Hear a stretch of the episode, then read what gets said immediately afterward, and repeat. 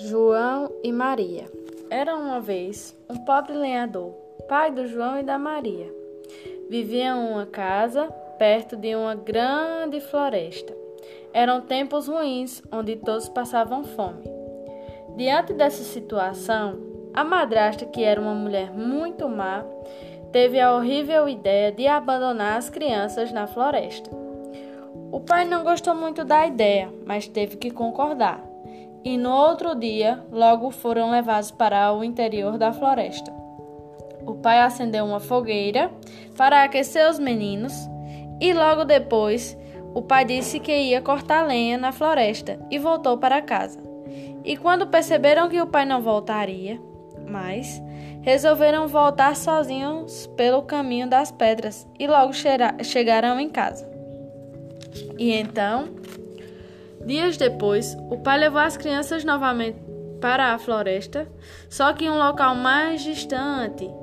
E João, que era um menino esperto, veio deixando pedacinhos de pão no caminho para saber como voltar. Mas quando foram procurar, os passarinhos tinham comido tudo. E durante três dias e três noites, os dois andaram perdidos pela floresta.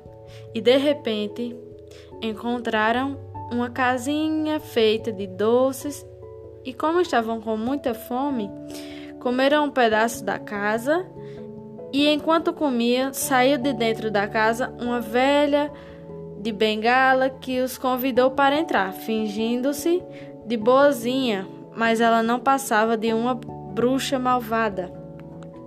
Quando entraram na casa, a bruxa prendeu João, alimentava-o bem para ficar gordo e poder comê-lo depois. João, sabendo qual era a intenção da bruxa, mostrava-lhe sempre um osso quando ela vinha examinar o seu dedo.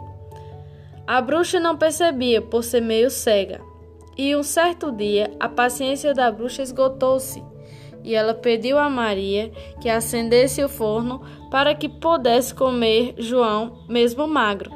Maria, triste, teve que lhe obedecer. Quando a bruxa se aproximou do forno, Maria empurrou ela para dentro e agora os dois estavam livres. A bruxa, a bruxa tinha morrido. João colocou joias e comida dentro da cesta, coisas dentro da casa, e saíram em busca da casa dos pais. Depois de vários dias de procura, eles encontraram a casa. Os pais receberam-os com muita alegria. Estavam muito arrependidos por terem abandonado os dois.